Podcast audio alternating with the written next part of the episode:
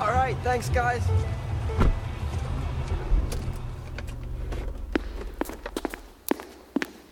Hey, bonsoir. Bonsoir. Ça va? Oui, ça va. Hum, quem tá me ligando? Maria Godoy, a advogada especialista em direito digital. Ah, legal, hoje a gente vai falar sobre neutralidade da rede. Bom dia, Maria. Bom dia, Paulo. Tudo bem? Tudo ótimo. Eu estava lendo as notícias na internet essa semana e uma que me chamou muita atenção foi sobre a neutralidade da rede. Eu sei que você é especialista nesse assunto. O que você pode me dizer sobre ele? É, Paulo, de fato, isso vem sendo notícia nos últimos meses, mesmo nos Estados Unidos e no mundo, né? Para explicar de uma forma bem simples e clara, é, seria a determinação de igualdade na disponibilização do conteúdo na internet. Os provedores teriam a proibição de fazer qualquer discriminação entre os sites ou serviços oferecidos. Por exemplo, eles não poderiam bloquear um conteúdo que é considerado legal, não poderiam reduzir a velocidade de certos tráfegos para que esse, esse conteúdo fosse entregue mais lentamente ao usuário.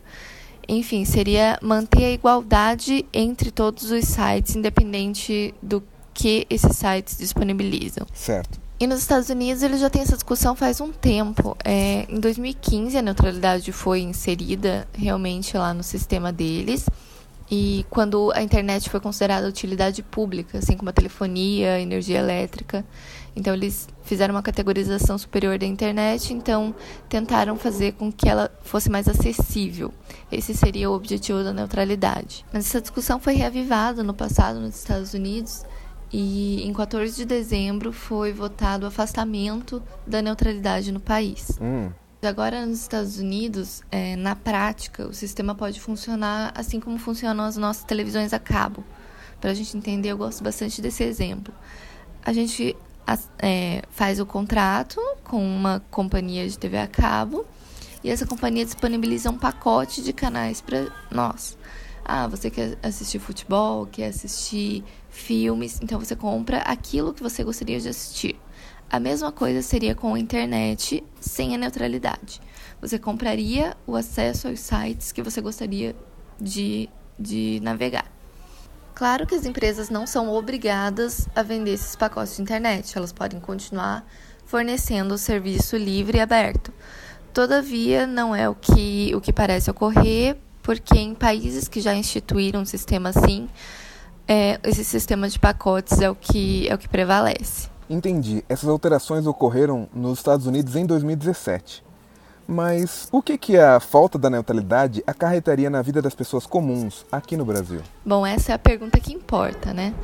E, enfim, a neutralidade ela está prevista no Marco Civil da Internet, é, está válida, regulamentada.